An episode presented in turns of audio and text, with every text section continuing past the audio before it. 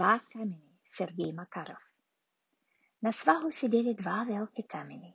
Kolem nich rostly květiny a tráva. Ten svah je nádherný, řekl jeden kameň. Zajímalo by mě, co je na druhé straně kopce. To nevíme a nikdy se to nedozvíme, odpověděl mu druhý. Jedno se na jeden z kamenů sedl pták. Ptáku, povíš nám, co je na druhé straně kopce, ptali se ho kameny.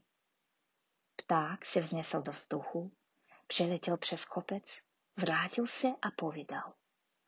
Viděl jsem města, hrady, viděl jsem hory a údolí, nádherný pohled.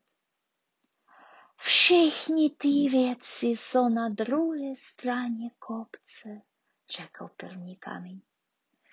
Jak smutné, řekl druhý. Nemůžeme ji vidět, nikdy ji neuvidíme. Na svahu seděli dva kameny. Byli smutní už tisíc let. Jedno kolem běžela myš. Myško, můžeš nám říct, co je na druhé straně kopce? Ptali se jí kameni. Myš vylezla na kopec, na vrcholu vystrčila nos a podívala se dolů.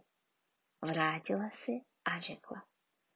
Viděla jsem zem a kameny, viděla jsem trávu a květiny, nádherný pohled.